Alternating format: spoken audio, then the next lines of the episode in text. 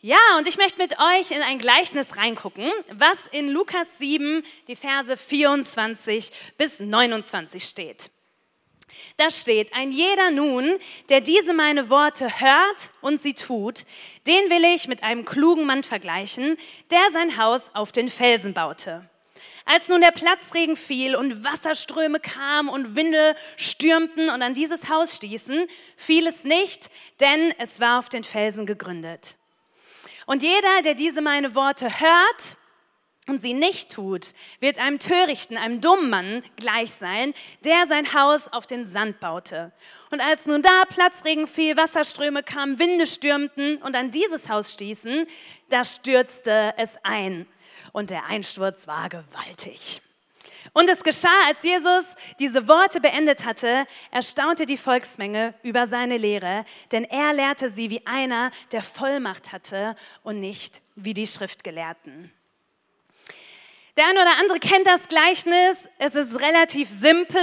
Die eine Person baut sein Haus auf Fels und Stürme kommen, gutes Fundament, das Haus hält stand. Das andere Haus ist auf ein schlechtes Fundament gebaut, sandig, Stürme kommen, das Haus stürzt ein. Und das ist der Vergleich dafür, wenn wir Gottes Worte nur hören und dann nicht danach handeln, das ist wie ein schlechtes Fundament, weil es dann keine Veränderung bewirkt. Aber wenn wir Gottes Worte hören und sie dann auch tun, wird es Veränderung haben, werden wir Stabilität und ein standhaftes Fundament haben. Und das ist relativ logisch, oder? Also Dafür müssen wir nicht Bauingenieure sein, Handwerker, um zu checken, dass ein gutes Fundament hält, dass ein schlechtes Fundament nicht hält. Ja, also können wir ja eigentlich ein Häkchen dran setzen. Es macht Sinn, Gottes Wort zu hören und dann auch Gottes Willen zu tun. Was wollen wir da jetzt eigentlich noch mehr drüber reden? Und ich glaube auch, dass das in der Theorie ziemlich simpel ist ja, wir haben es alle verstanden, kein Zweifel, so dumm sind wir nicht. Wir wissen, ein gutes Fundament lohnt sich. Und ich glaube, das einzige Problem an der Geschichte ist, dass das Haus am Strand so schön ist.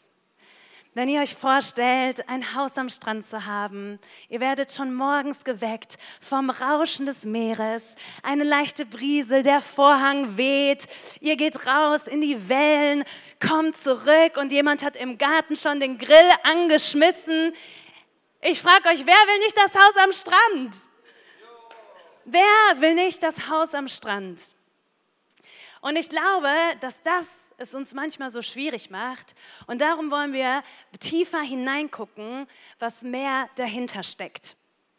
Haus am Strand passt aber eigentlich nicht ganz, wenn wir uns den geografischen Kontext von dem Gleichnis angucken. Wenn wir an Israel denken, denkst du jetzt vielleicht an den Strand von Tel Aviv. Damals lebten die Juden aber weiter ins Landesinnere, in Judäa und Galiläa. Und da war eine hügelige Landschaft. Und wenn man ein Haus auf Felsen baute, baute man es oben auf dem Hügel. Und die Bauphase war schon sehr anstrengend, weil, kann man sich vorstellen, ne, Steine, alles hoch etc. Und ich sag mal so, das Leben in dem Haus da oben war auch ein bisschen härter, weil es ist ein heißes Land. Du bist da schonungslos der Hitze ausgeliefert. Und der sandige Boden war im Tal, wo es viel, viel einfacher war, was zu bauen, man super schnell ein Haus zusammengekriegt hat. Also der ganze Bauprozess war viel leichter aber das Leben in diesem Haus war auch angenehmer, weil ne, so zwischen Hügeln, wenn dann die Sonne schon ein bisschen tiefer stand, hatte man viel mehr Schatten. Und eigentlich verdeutlicht uns der geografische Hintergrund von damals auch noch mal diesen Punkt, dass eigentlich das Haus auf dem Sand so viel schöner ist und so viel angenehmer als das Haus auf dem Felsen. Wieso also? Wieso sollten wir dann das Haus auf dem Felsen wählen, wenn das andere doch so viel schöner ist? Und dann kommt eben der Platzregen einmal im Jahr, als dann im Herbst und Winter die Regenzeit begann verwandelten sich sozusagen die Täler in so Sturzbäche, in Ströme. Wir lesen hier in dem Bibeltext, ne, als der Platzregen fiel und die Wasserströme kamen und die Winde stürmten, und dann stürzt das Haus ein.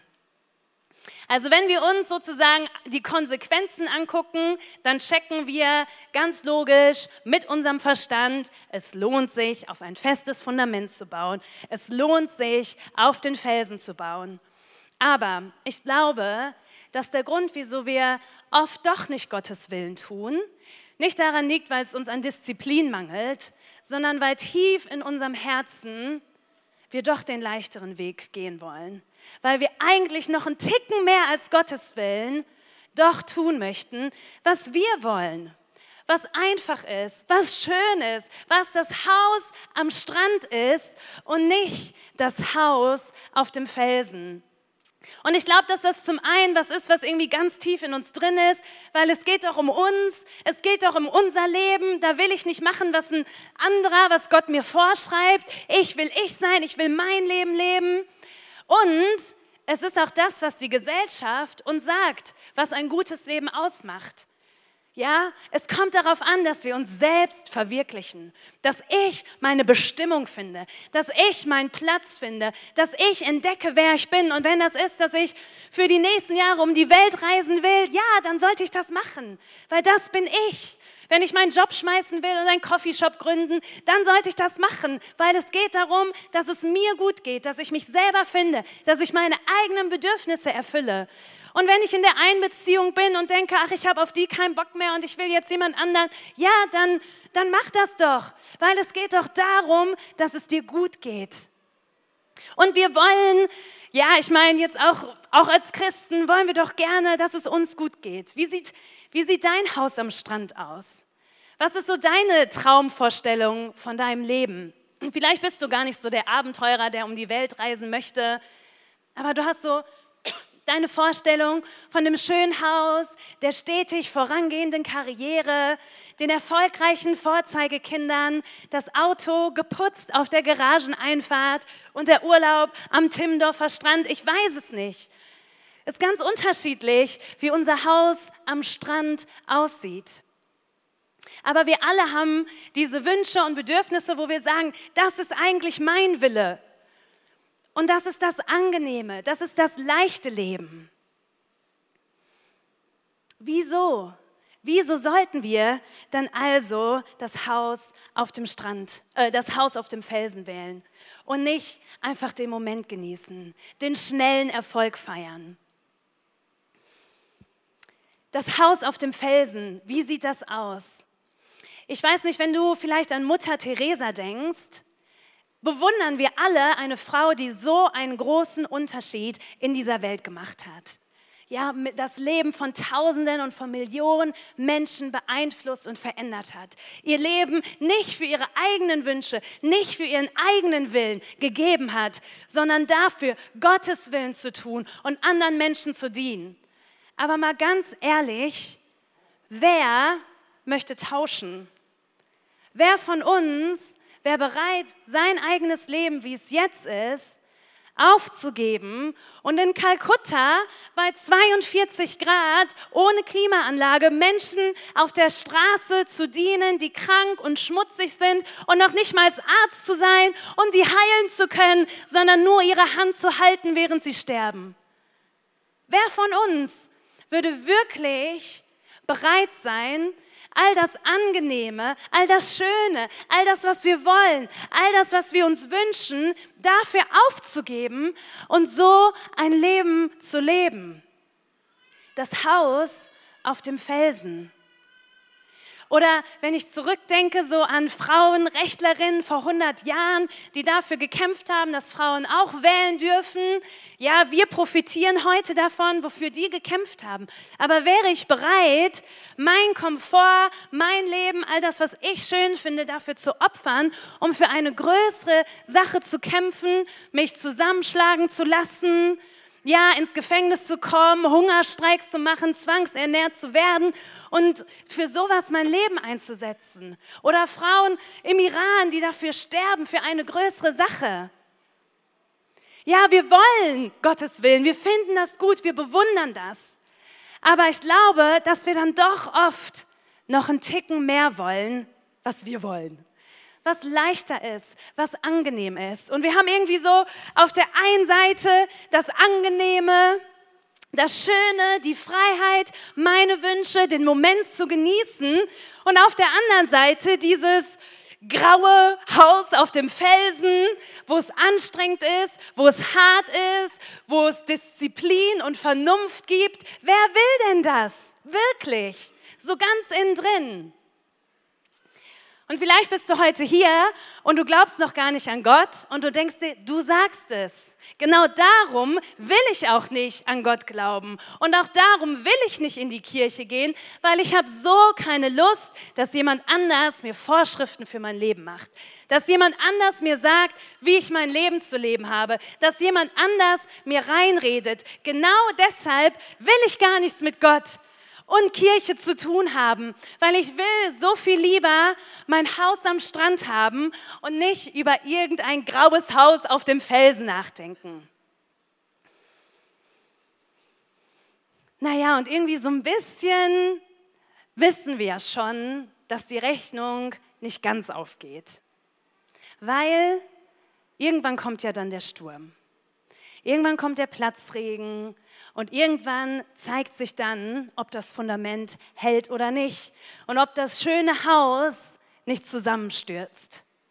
Aber dann, okay, dann stürzt es halt ein und es geht ja schnell, also bauen wir es wieder auf. Und dann hat man wieder ein Jahr sein Haus und dann kommt im nächsten Jahr wieder die Regenzeit, es stürzt wieder ein, aber wir denken uns, was soll das schon? Ja, wir machen das Radio an, da hören wir dann auch, hey, feier deine Narben, bereu nichts, denk nicht an gestern, denk nicht an morgen, leb einfach im Hier und Jetzt. So ist das halt. Ja, steh wieder auf, ist auch egal, wir sind alle verletzt, wir machen einfach irgendwie weiter und wir bauen unser Haus wieder auf. Naja, und dann kommt wieder der Regen und dann stürzt wieder ein und irgendwann merken wir, dass unser Haus am Strand dann doch eher so eine Hütte im Sand ist, während auf dem Felsen die Person, weil es ja nicht jedes Jahr eingestürzt ist, die Ressourcen hatte, dass das Haus auf dem Felsen jetzt vielleicht mittlerweile eine Villa ist. Und wir merken irgendwie, wir sind hier in einem Dilemma. Weil auf der einen Seite merken wir, ja, es macht schon Sinn, sein Haus auf dem Felsen zu bauen. Ja, es macht schon Sinn. Und die meisten von uns hier haben Gott in ihrem Leben erlebt und wollen auch nicht ohne Gott leben und finden Gottes Willen grundsätzlich auch gut. Und wir sagen, ja, wir wollen das eigentlich. Wir wollen Gottes Willen tun.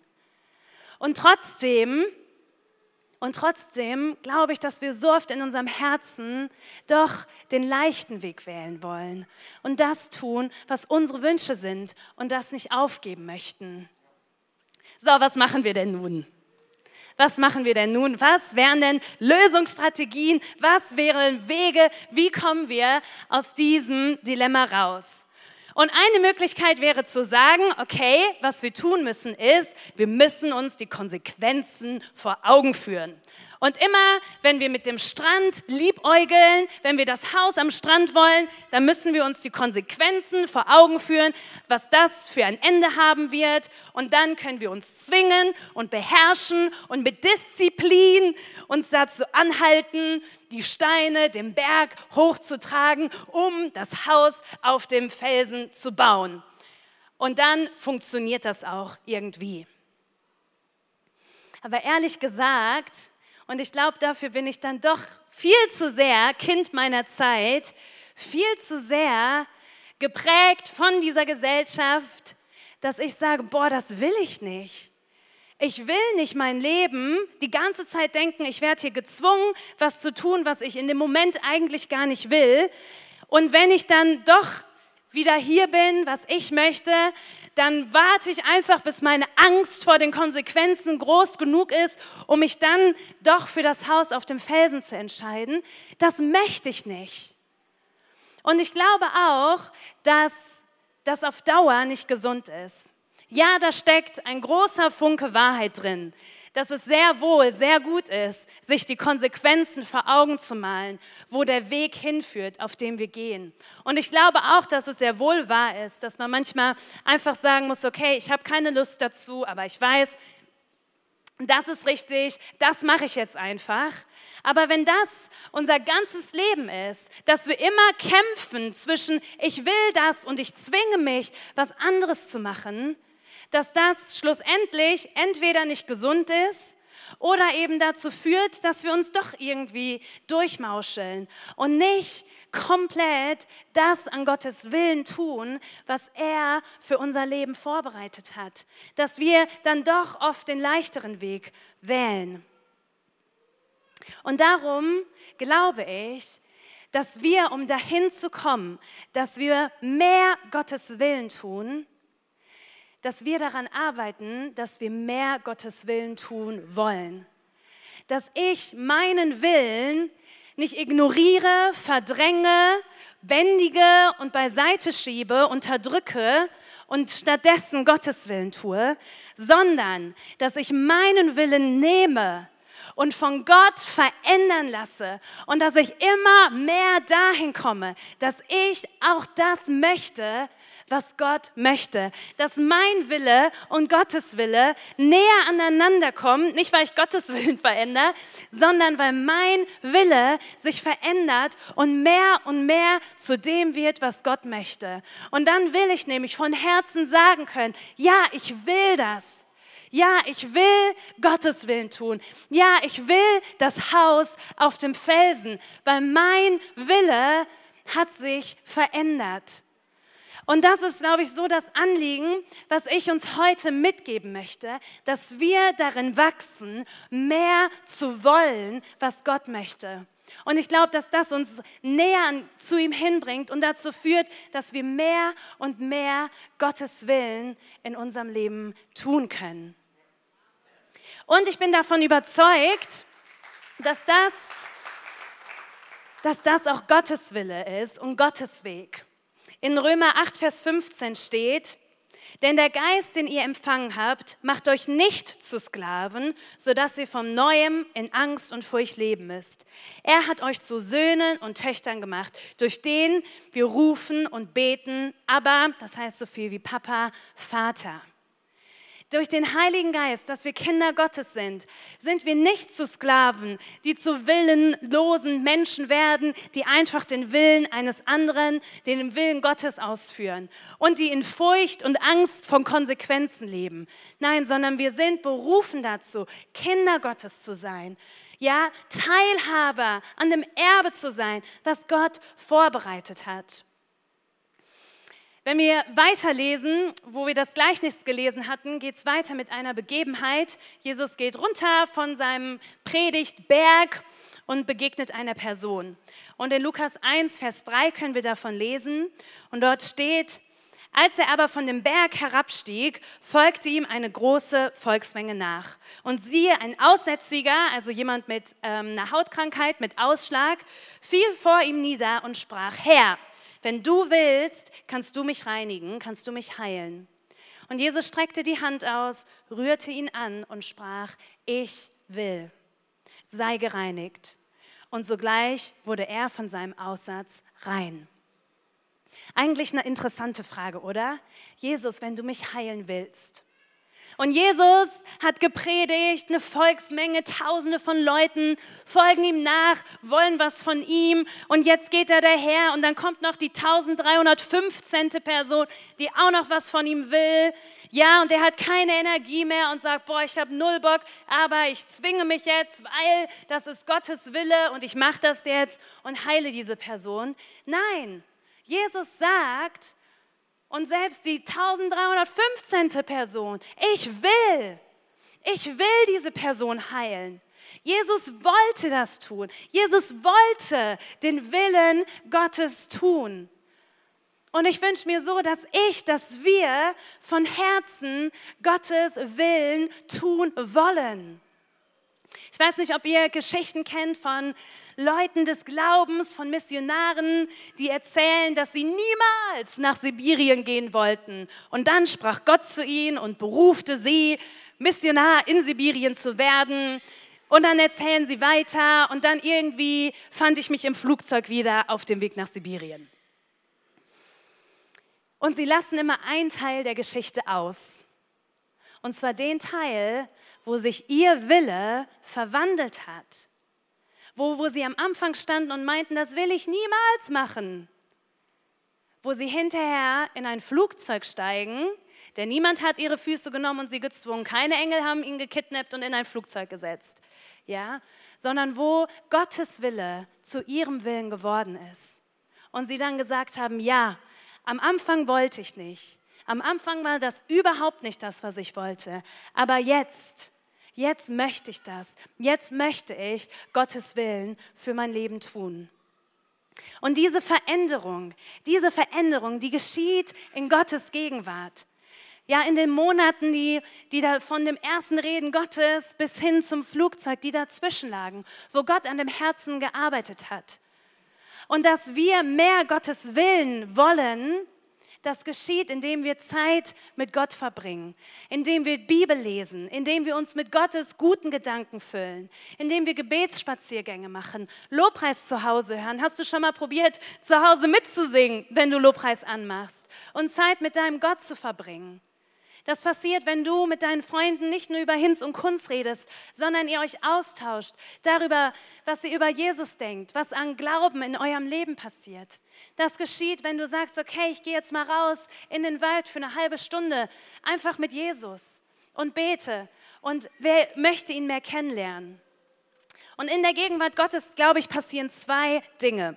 Zum einen füllen wir uns inhaltlich mit Gottes Willen. Und mehr und mehr nehmen wir auf, was Gottes Wille für unser Leben ist. Und gleichzeitig wächst auch das Vertrauen in Gott. Darauf, dass er es wirklich gut meint. Dass er sagt, ich bin dein guter Hirte und dir wird es, wenn du mich wählst, wenn du den Fels wählst, wird es an nichts mangeln. Und Güte und Barmherzigkeit werden dir folgen dein Leben lang, wie wir im Psalm 23 lesen.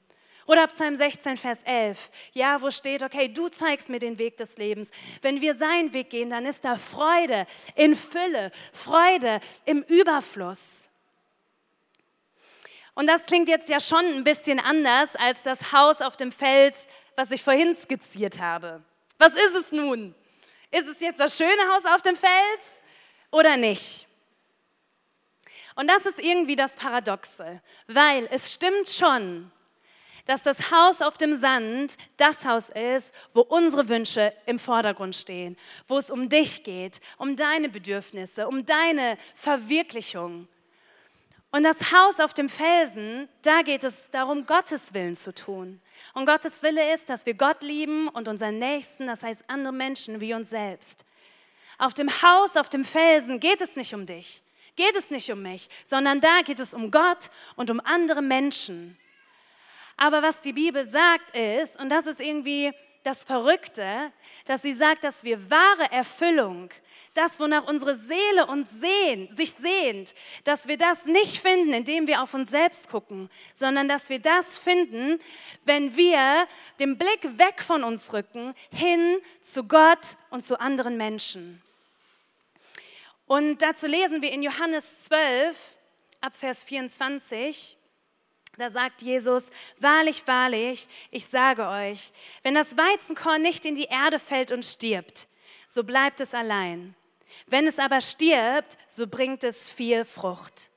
Wer sein Leben liebt, der wird es verlieren. Wer aber sein Leben in dieser Welt hasst, wird es zum ewigen Leben bewahren. Ganz schön krasser Bibelvers. Und er beginnt mit einem Vergleich, wie ein Samenkorn in die Erde fällt und sich selber aufgibt, aber das, was daraus entsteht, eine Pflanze, ein Baum ist, Fülle, ja, was Gutes, Fülle, das, das, was man eigentlich möchte. Vergleich mal einen Baum mit einem Samen. Da entsteht was Tolles draus. Aber es geht damit einher, dass man bereit ist, sein Leben aufzugeben, seine eigenen Wünsche für und seinen Blick richtet auf Gott und auf andere. Und da geht es eben weiter, wo steht, dass wir unser Leben in dieser Welt hassen sollen. Jetzt ist damit gemeint, dass wir alle Depri durch diese Welt laufen sollen und uns selber nicht mehr mögen und unser Leben nicht mehr genießen dürfen. Nein, das ist damit nicht gemeint, weil, wenn wir uns nicht sicher sind, was ein Vers meint, gucken wir uns einmal den gesamten Kontext der Bibel an. Gibt es noch andere Verse zu dem Thema? Was ist der rote Faden? Und wir gucken uns den direkten Kontext an. Und der direkte Kontext ist hier eben dieses Bild von dem Samenkorn, das in die Erde fällt. Das heißt, wo es in dem zweiten Vers drum geht, ist, dass wir nicht so sehr an unserem eigenen Leben, unseren eigenen Wünschen klammern sollen, ja, und das so sehr lieben, dass wir nicht bereit sind, das, das aufzugeben, dafür Gottes Willen zu tun und auf andere Menschen zu achten. Wo strugglest du gerade zwischen Sand und zwischen Fels? Was sind so die Bereiche in deinem Leben, wo du sagst, boah, ich stehe hier gerade vielleicht zwischen dem Fels, was für den Rest meines Lebens eine unglückliche Ehe bedeuten würde, oder dem Sand, dass ich mich mehr auf die Beziehung mit meiner Kollegin einlasse in meinem schönen Haus am Strand. Wo sind Gedankenstränge, wo du Jesus nicht mit reinlässt? Wo du erst gar nicht nach Gottes Willen fragst, weil du dir schon denkst, dass er da vielleicht eine andere Meinung zu hat. Und ich merke, je älter ich werde, desto besser werde ich im Verdrängen. Von daher denke ich mir, dass ihr das auch super gut könnt. Irgendwo mal einfach montags abends Gott ausklammern. Wo strugglest du zwischen Sand und Fels? Vielleicht bist du aber auch hier und sagst, naja, eigentlich, du, ich struggle damit überhaupt nicht. Ich baue sehr gerne auf dem Fels. Ich habe so ein Vertrauen in Gott. Und auch wenn es härter ist, wähle ich nicht den leichten Weg, sondern ich baue auf den Felsen. Und da möchte ich dich ermutigen, genau da weiterzumachen weil ich glaube, dass es noch so viel mehr gibt, noch mehr Gottes Willen für unser Leben, noch mehr Gott lieben, noch mehr ein Herz für andere Menschen haben.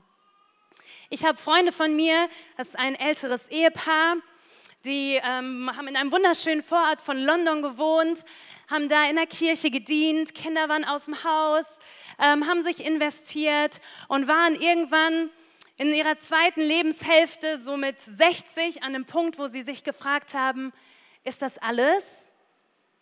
Oder gibt es da noch mehr? Noch mehr Gottes Willen, den ich in meinem Leben tun kann? Und sie haben ihr Haus verkauft und sind mitten in einem Brennpunktstadtteil in London gezogen, eingemuckelt zwischen anderen Sozialwohnungen, haben sie sich eine Wohnung gekauft und gesagt, okay, wir haben unser komfortables, schönes Häuschen und Leben umgeben von unseren Freunden, aufgegeben, um Gottes Willen an diesem Ort zu tun, wo Menschen Hoffnung und Zuversicht brauchen. Und haben da den Menschen in dem Umfeld gedient, waren die Nachbarn, zu denen man gehen konnte. Und haben bei einer Gemeindegründung in diesem Stadtteil mitgeholfen. Und da habe ich sie kennengelernt. Lasst uns beten und uns danach ausstrecken und es zu unserem Gebet machen, dass wir sagen, ich möchte immer mehr, dass mein Wille Gottes Wille wird, dass sich mein Wille Gottes Willen angleicht. Und ich möchte dich ermutigen dazu, dass in den Situationen, wo du gerade zwischen Sand und Fels am Ringen bist, dass du damit zu Gott kommst. Es gibt eine Situation, wo Jesus nicht Gottes Willen tun wollte. Wo Jesus gesagt hat, wenn es irgendwie geht, ich will nicht, ich kann das nicht, das ist zu hart, ich will einen leichteren Weg wählen. Gott, kannst du für mich nicht einen leichteren Weg schaffen? Ich möchte nicht diesen harten, beschwerlichen Weg gehen. Und das war vor seiner Kreuzigung. Gott hatte ihm prophetisch gezeigt, dass er gekreuzigt werden wird. Und er war in einem Garten mit seinen Freunden und er war am Ringen und am Struggeln damit, dass er das nicht tun wollte. Und wir lesen in Lukas 22 aus der Bibel ab Vers 41, etwa einen Steinwurf weit entfernt, kniete er, also Jesus, nieder und betete. Vater, wenn du willst, dann lass diesen bitteren Kelch an mir vorübergehen. Aber nicht mein Wille soll geschehen, sondern deiner. Da erschien ihm ein Engel vom Himmel und stärkte ihn. Der Kampf wurde so heftig und Jesus betete mit solcher Anspannung, dass sein Schweiß wie Blut auf die Erde tropfte. Jesus hat gemerkt, dass er in diesem Moment nicht Gottes Willen tun wollte, dass er nicht das Haus auf dem Felsen wählen wollte. Und was hat er in der Situation gemacht? Er hat nicht gesagt, ich entscheide mich für meinen Weg, ich gehe, für mein, ich gehe den leichten Weg.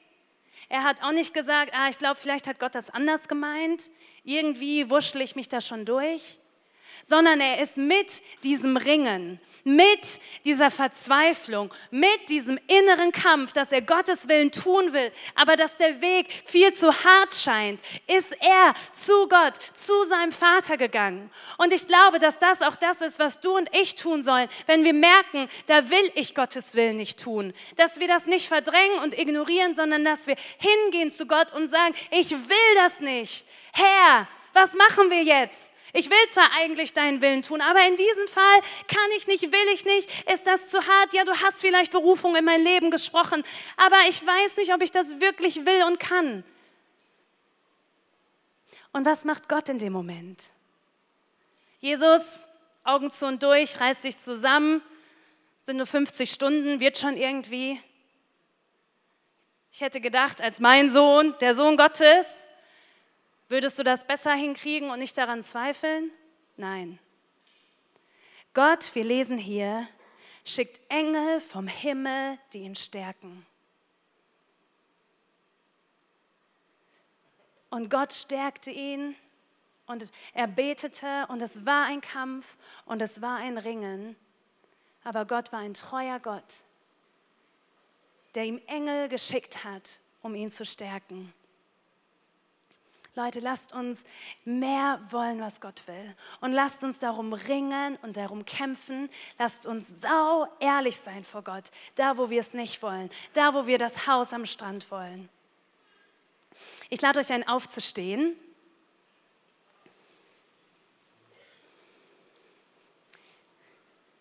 und möchte mich nochmal an dich wenden, wenn du zu der Gruppe gehörst, die eigentlich noch gar nicht mit Gott leben. Wo ich vorhin meinte, dass ihr das bestimmt voll versteht, wieso sollte man das Haus auf dem Felsen wählen. Und ich möchte jetzt einfach so dreist sein und dich trotzdem fragen, willst du vielleicht heute das Haus auf dem Felsen wählen? Willst du es mal ausprobieren? Willst du dich darauf einlassen? Weil um zu sehen, ob das funktioniert, ob uns das wirklich Frieden und Freude in unserer Seele bringt, wenn wir uns nicht auf uns selber konzentrieren, sondern auf Gott, dass das unsere Seele füllt mit Liebe, das ist was, das kannst du nur erleben, wenn du es ausprobierst. Und das wäre heute, ich sag mal so ein erster kleiner Schritt, weil das Vertrauen in Gott muss bei dir ja noch wachsen. Aber vielleicht bist du angesprochen und merkst irgendwie, dein Sandhaus ist auch schon das ein oder andere Mal zusammengebrochen. Dann ist heute deine Chance zu sagen, ich will das mal versuchen. Ich will das mal kennenlernen, wie das ist, sein Haus auf Felsen zu bauen. Sein Haus nach Gott auszurichten. Und ich kann dir sagen, in allen Struggeln, durch die auch ich manchmal gehe, ich bereue es nicht, dass ich mich dafür entschieden habe. Ich baue sehr gerne mein Leben auf Gott. Und das, wenn du sagst, okay, ich möchte das mal probieren. Ich möchte da mal den Versuch starten. Ich möchte mal Gott besser kennenlernen und ihm lernen zu vertrauen. Dann lade ich dich ein, heute einen kleinmutigen Schritt zu tun, damit du dich daran erinnerst, damit das nicht nur was in deinen Gedanken ist. Und gleich, wenn alle ihre Augen zu haben, einmal kurz deine Hand zu heben und dann beten wir dafür gemeinsam. Also ich lade euch alle ein, macht doch gerne einmal eure Augen zu, ja, dass niemand umherguckt. Und wenn du sagst, okay, ich möchte mich heute dafür entscheiden, mein Leben auf Felsen zu bauen oder zu sagen, ich will das mal ausprobieren, ich will da zumindest mal mich hinwagen, dann heb doch einmal kurz gerne deine Hand und dann bete ich mit dir. Wir beten gleich alle gemeinsam ein Gebet, was auf den Leinwänden gezeigt wird. Wenn du dich gemeldet hast, kannst du deine Hand gerne wieder runternehmen. Wir öffnen unsere Augen und beten ein Gebet, wo wir genau das zum Ausdruck bringen wollen. Dass wir unser Leben auf Gott ausrichten. Und wir beten gemeinsam. Jesus, ich weiß, dass du mich liebst. Es gibt nichts, was ich tun könnte, damit du mich mehr liebst. Und durch nichts, was ich tue, würdest du mich weniger lieben. Du bist für mich gestorben und auferstanden. Ich glaube an dich. Du bist mein Gott, mein Retter und mein Herr. Bitte schenke mir die Vergebung meiner Schuld. Ich möchte als dein Kind leben und du sollst mein ganzes Leben bestimmen. Ich danke dir, dass ich durch dich wirklich frei bin und ein Leben in Ewigkeit habe. Amen.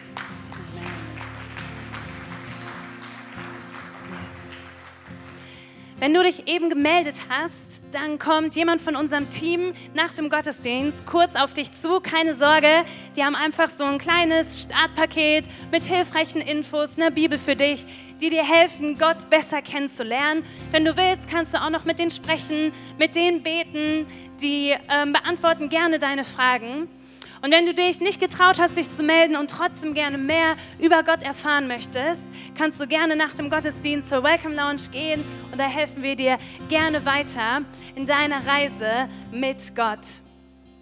Und ich lade uns alle ein, jetzt diese Reaktionszeit auf die Predigt zu nutzen. Wir wollen gemeinsam zwei Lobpreislieder singen und das ist deine Zeit, um vor Gott auszudrücken, was du ihm sagen möchtest, wo du es zu deinem Gebet machen kannst. Jesus, ich möchte, dass mein Wille sich mehr deinem Willen angleicht. Vielleicht gibt es auch etwas, was du bekennen solltest vor Gott in dieser Zeit und sagen, da baue ich gerade auf Sand. Herr, hilf mir. Und ringe damit. Ringe darum, Gottes Willen zu tun. Und du musst das auch nicht alleine machen. Du kannst auch, wenn du möchtest, zu unserem Gebetsteam gehen und mit denen zusammen beten, aber lasst uns Dinge festmachen. Lasst uns nicht nur Hörer des Wortes sein, sondern Täter dessen. Nimm dir was vor für die nächste Woche. Schreib dir das auf. Oder sag das dein Partner, der neben dir steht, du erinner mich Mittwoch noch daran, dass ich ja heute eigentlich die Entscheidung getroffen habe, in den Lebensbereich Gott hineinzulassen. Yes, ich bete noch dafür. Himmlischer Vater, hier stehen wir als deine Kinder. Und wir danken dir so dafür, dass du uns keinen Geist der Furcht geschenkt hast, sondern der Kraft, der Liebe und der Besonnenheit. Und wir danken dir dafür, dass dein Wille, dass dein Weg für uns nur gut ist. Und du siehst, dass uns das oft so schwer fällt, weil es noch so viele andere Dinge gibt, die wir uns wünschen. Und wir wollen beten, dass unser Wille mehr und mehr sich deinem Willen angleicht. Veränder du unser Herz. Wir wollen dir nah sein. Wir wollen, dass unser Vertrauen in dich wächst und wollen, dass deine Gedanken unser Denken prägen. Amen. Nutzt gern die Zeit, betet Gott an, nutzt das Gebetsteam und macht Dinge fest.